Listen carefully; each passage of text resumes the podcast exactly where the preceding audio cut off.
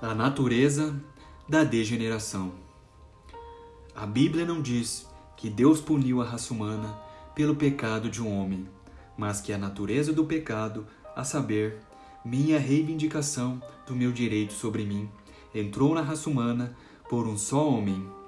Mas também diz que outro homem levou sobre si o pecado da raça humana e aniquilou-o.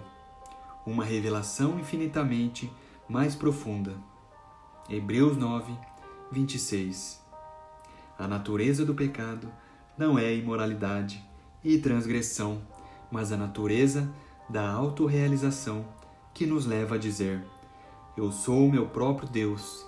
Essa natureza pode exibir-se em moralidade adequada ou em imoralidade inadequada, mas sempre tem uma base comum: minha reivindicação do meu direito sobre mim.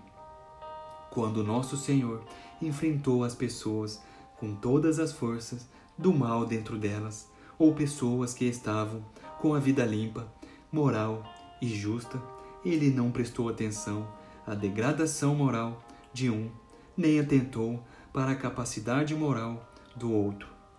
Ele olhou para algo que não vemos, a saber, a natureza do homem. João 2, 25. O pecado é algo com o qual nasci e não posso tocar. Somente Deus toca no pecado mediante a redenção.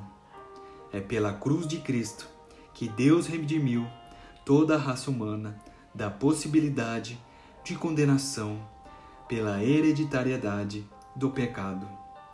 Deus em nenhum lugar responsabiliza uma pessoa por ter a hereditariedade do pecado e jamais condena alguém por causa disso. A condenação acontece quando percebo que Jesus veio para me libertar desta hereditariedade do pecado e ainda assim me recuso a permitir que ele me liberte.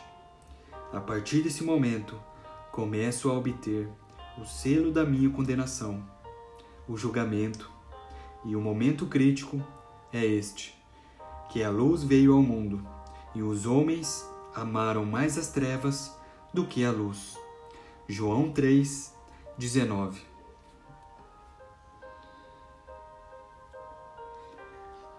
Portanto, da mesma forma como o pecado entrou no mundo por um homem, e pelo pecado a morte, assim também a morte veio a todos os homens, porque todos pecaram.